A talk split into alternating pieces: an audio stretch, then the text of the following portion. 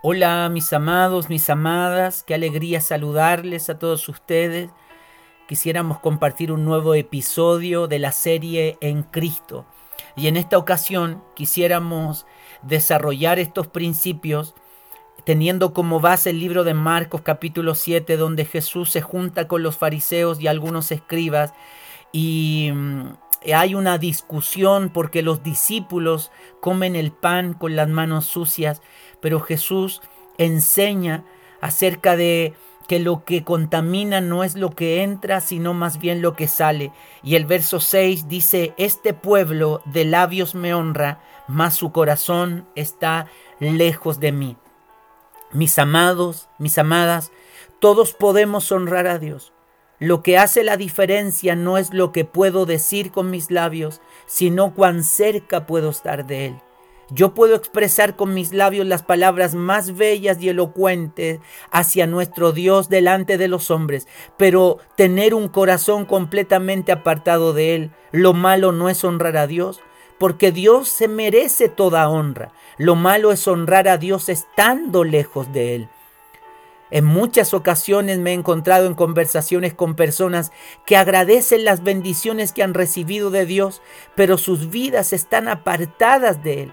Mis amados, mis amadas, el conflicto no está en honrar a Dios por las bendiciones que puedo recibir, que por cierto son muchas, sino más bien que aun cuando he recibido bendición, aún pueda seguir apartado de Él.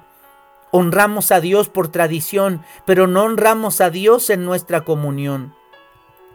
Honramos a Dios por tradición, pero no necesariamente honramos a Dios por comunión. La evidencia de que alguien honra a Dios por tradición es que mira la vida de sus hermanos con ojos de condenación. Vemos lo que nuestros hermanos hacen y evaluamos si es correcto o incorrecto, pero todo aquel que honra a Dios en comunión tendrá su mirada en el prójimo llena de compasión. Yo puedo estar sentado a la mesa con personas que no comparten mi fe. No digo que esto esté bien o esté mal. El ejemplo lo doy para decir que no es lo que entra lo que me hace pecar. No son mis relaciones, no es el mundo. Y aunque el mundo pudiera de alguna manera ser influyente, lo que me hace pecar es cuando yo hago común en mi vida una práctica que no debiera ser común porque quiere decir que esa práctica que, que, está en mí, aun cuando es influenciada por el mundo, está plasmada en mi corazón, ha sido sembrada en mi corazón. El sistema me puede influenciar a una vida licenciosa. Mi familia, mi esposo, mi esposa, mi hijo, mi papá, mi mamá puede provocar algo en mí provocarme a tropiezo, provocarme a disensión, pero ellos no son los que contaminan. Lo que me contamina es la manera en cómo yo reacciono frente a las provocaciones. Y me refiero a provocación a toda aquella práctica donde no está Cristo. Es decir, si mi hijo me provoca ira, él es responsable de su proceder, pero también yo soy responsable de mi reacción. Por lo tanto, Él no me puede hacer responsable de su proceder, ni yo hacerle responsable a Él de mi reacción, porque lo que salió de Él o lo que salió de mí, del corazón salió. No somos tan responsables de aquello que puede entrar, pero sí lo somos en aquello que sale de nosotros porque lo que sale es lo que contamina. Eso, lo que sale de nosotros, es la manifestación de lo que hay en nuestro corazón. Podemos oír malas palabras, podemos oír murmuraciones.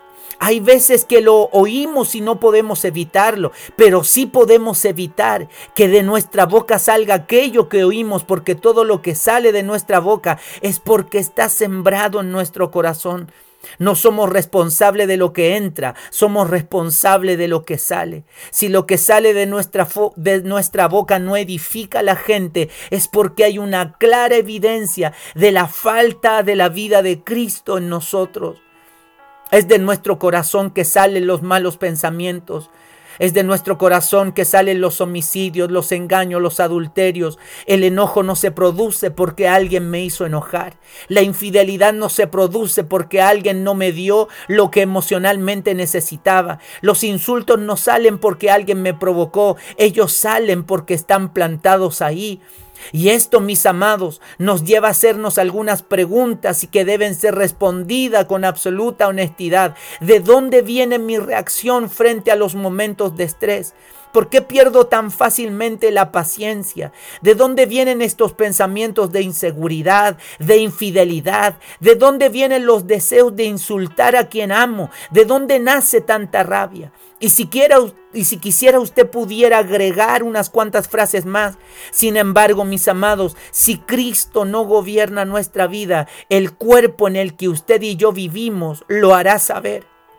No es controlar nuestro cuerpo, sino más bien administrar nuestro corazón por medio de la vida del Espíritu. Y para eso necesitamos la vida de Cristo, esa vida transformadora que se produce a través de la revelación de su palabra. No se trata de controlarlo de afuera para no explotar por dentro, se trata de tener gobierno de Cristo en mi vida para que cuando tenga que enfrentar estos momentos de estrés, sea, sea producto de la manifestación del gobierno de Cristo. No podemos evitar la ira, pero sí la podemos administrar con sabiduría y templanza si Cristo nos gobierna.